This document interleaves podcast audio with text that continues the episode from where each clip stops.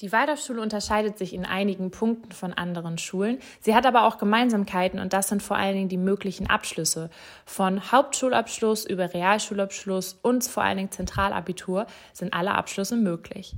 Was vielleicht ganz interessant ist, was ein Unterschied ist, dass die Waldorfschule die ganzen Hauptfächer von der ersten bis zur achten Klasse in Epochen unterrichtet.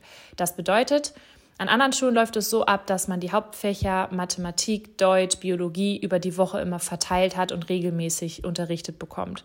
An der Waldorfschule hat man die ersten beiden Stunden in der Woche, jeden Tag, immer den sogenannten Hauptunterricht. In dem Hauptunterricht kommen dann immer die Epochen dran. Eine Epoche, zum Beispiel die Deutsch-Epoche dann, geht drei Wochen lang. Das bedeutet, man hat die ersten beiden Stunden jeden Tag Deutsch. Und dann wechselt die Epoche nach drei Wochen und man hat dann zum Beispiel drei Wochen lang Biologie. Am Nachmittag, wenn dieser Hauptunterricht vorbei ist, folgen dann die anderen Unterrichte wie Sport, Musik, Kunst oder eben Handwerk.